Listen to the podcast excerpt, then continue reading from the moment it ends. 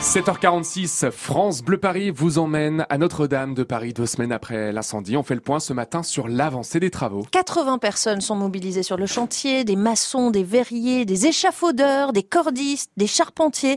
Au travail 24 heures sur 24, 7 jours sur 7, tous ou presque font partie du groupement des entreprises de restauration des monuments historiques, le GMH. Nous sommes allés les voir à l'œuvre. Bonjour Boris Loumagne. Bonjour. Boris, vous avez rencontré les deux présidents du GMH pour faire euh, un état des lieux complet des travaux de la cathédrale. Oui, et ce que nous apprennent ces professionnels de la restauration des bâtiments, c'est que la cathédrale est toujours en phase de sécurisation et c'est loin d'être terminé, quatre mois encore environ. Alors le parapluie a déjà été installé, Notre-Dame est donc hors d'eau depuis la fin de la semaine dernière, et puis des chimères, des sculptures, des décorations ont été retirées pour être conservées et restaurées. Mais il reste encore des endroits instables. C'est l'avertissement de Frédéric Létoffé, le coprésident du GMH. Les dangers, euh, c'est les voûtes. Donc euh, vous avez euh, des éléments de voûte qui se sont effondrés et il y a des parties de pierre qui sont suspendues dans le vide. Donc ces éléments-là peuvent tomber à tout moment. Donc il faut rapidement dégager les éléments de bois qui sont calcinés sur les voûtes et puis mettre en place un platelage à l'intérieur pour sécuriser ces zones. Alors ce platelage, cette construction d'un plateau, c'est un chantier central pour la sécurité mais aussi pour la survie du bâtiment. D'abord, il faut retirer les vitraux, 1000 mètres carrés. Les maîtres verriers ont déjà commencé ce travail. À la place, dans les cadres vides, on glisse des poutres et on recrée une sorte de charpente provisoire.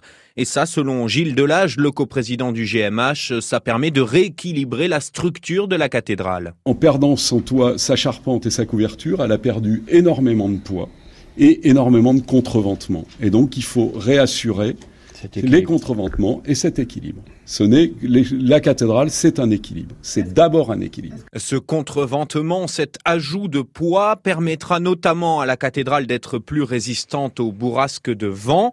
L'installation des premières poutres débutera cette semaine. Et c'est aussi cette semaine, Boris, que doit commencer le retrait des gravats. Oui, et là, c'est une opération très délicate. Hein. D'abord parce que la zone est dangereuse, et puis parce que ces gravats sont au cœur de l'enquête. Euh, ce sont peut-être eux qui vont permettre de déterminer la cause de l'incendie. On va donc envoyer un robot qui va tout ramasser. Euh, ces gravats seront ensuite analysés par la police et par les archéologues. Voilà donc pour cette phase de sécurisation de l'édifice.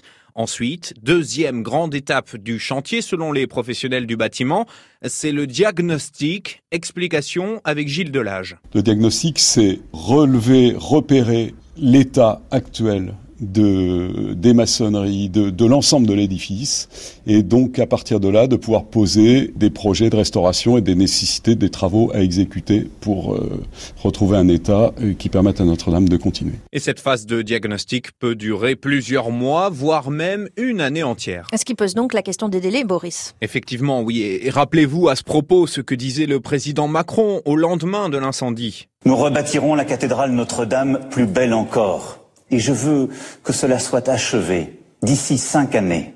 Nous le pouvons. Et là, selon les artisans des bâtiments historiques, il n'y a pas 36 solutions. Hein. Si l'on veut respecter le délai, il faut reconstruire la cathédrale à l'identique.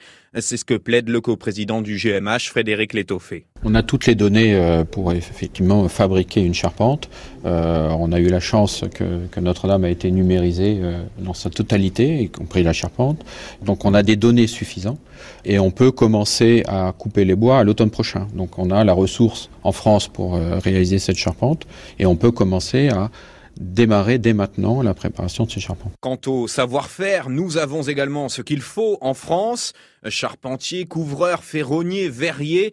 Au total, 230 entreprises ont les qualifications en France pour ce type de chantier. En tout cas, ce matin, plus d'un millier d'experts, architectes, chercheurs, historiens écrivent à Emmanuel Macron dans une tribune au Figaro pour lui dire d'éviter la précipitation.